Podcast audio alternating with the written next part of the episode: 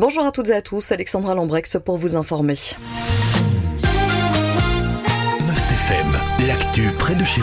Ce samedi a eu lieu l'ouverture de la pêche à la truite. Ce loisir est désormais soutenu par plusieurs mesures régionales depuis ces dernières années. L'année passée, un nouvel engouement pour la pêche a été observé chez les jeunes, c'est ce qu'indique le ministre wallon de la pêche, Willy Borsu. Un engouement ressenti au sein des 24 écoles de pêche agréées en Wallonie, mais aussi à l'école de pêche itinérante de la Maison Wallonne de la pêche. 7500 débutants ont été concernés. En 2022, alors que la pêche a été interdite durant les mois d'été en raison de la sécheresse, 61 687 permis de pêche ont été vendus. Selon le ministre, cette tendance semble se confirmer en 2023. Il rappelle donc les mesures en vigueur. Une nouvelle législation est d'application depuis le 1er janvier 2022. Elle prévoit notamment la création d'un permis pour pêcher la carpe de nuit à trois lignes. Un permis L existe aussi pour autoriser la pêche en barque de jour pour une durée d'un jour sur le lac de la Plate Taille. Il s'agit du plus grand lac réservoir de Belgique. Il reste toutefois des aménagements à réaliser pour rendre cette pêche possible. Un appel d'offres va être lancé afin de les réaliser le plus rapidement possible, assure encore le ministre. Autre nouveauté, une carte interactive est disponible depuis samedi sur le site internet archegis.com. Elle renseigne notamment les coins où il est possible de pêcher la truite en Wallonie. D'autres thématiques sont aussi euh, exploitées, l'accessibilité, la pêche et le patrimoine. Elles seront exploitées dans les mois à venir. Enfin, il y a aussi le projet Horizon Pêche. Il s'agit d'un nouveau média ayant pour objectif de devenir la référence de l'information pêche en Wallonie. Il devrait être opérationnel dans le courant de l'année, indique le ministre wallon de la Pêche. Une réunion a eu lieu mercredi concernant le projet de 30 logements envisagé à Moignolet. Projet en faveur des personnes précarisées, mais il ne fait pas l'unanimité, indique le confrère de la Meuse. Mercredi, les riverains ont donc rencontré les porteurs de projet, l'association Un Toit pour l'avenir. Les riverains s'étonnent notamment du lieu choisi pour implanter ce projet. Un avis une nouvelle fois partagé lors de la réunion de mercredi.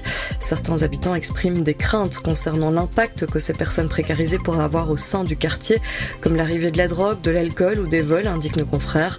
Le président de l'association a tenu à mettre les choses au clair, souligne le confrère de la Meuse. Je cite, ce ne sera pas un ghetto pour les sans-abri. Les logements sont destinés à des personnes précarisées ou ayant des difficultés d'accès à un logement.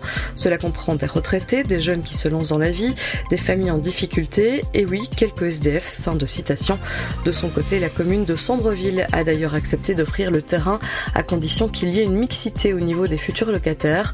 Nos confrères précisent qu'une convention a été signée entre les pouvoirs locaux l'association et le monde associatif. Nos confrères de la Meuse ajoutent aussi que les riverains ne doivent pas avoir de crainte au niveau paysager. Les logements de type habitat léger seront tous de plein pied sauf les trois prévus dans la maison d'accueil située rue de la Closière.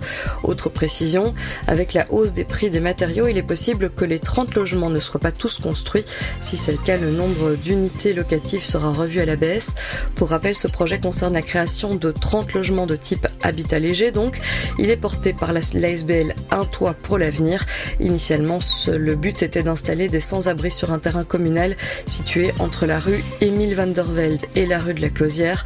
L'enquête publique est toujours en cours. Elle se termine le 5 avril prochain.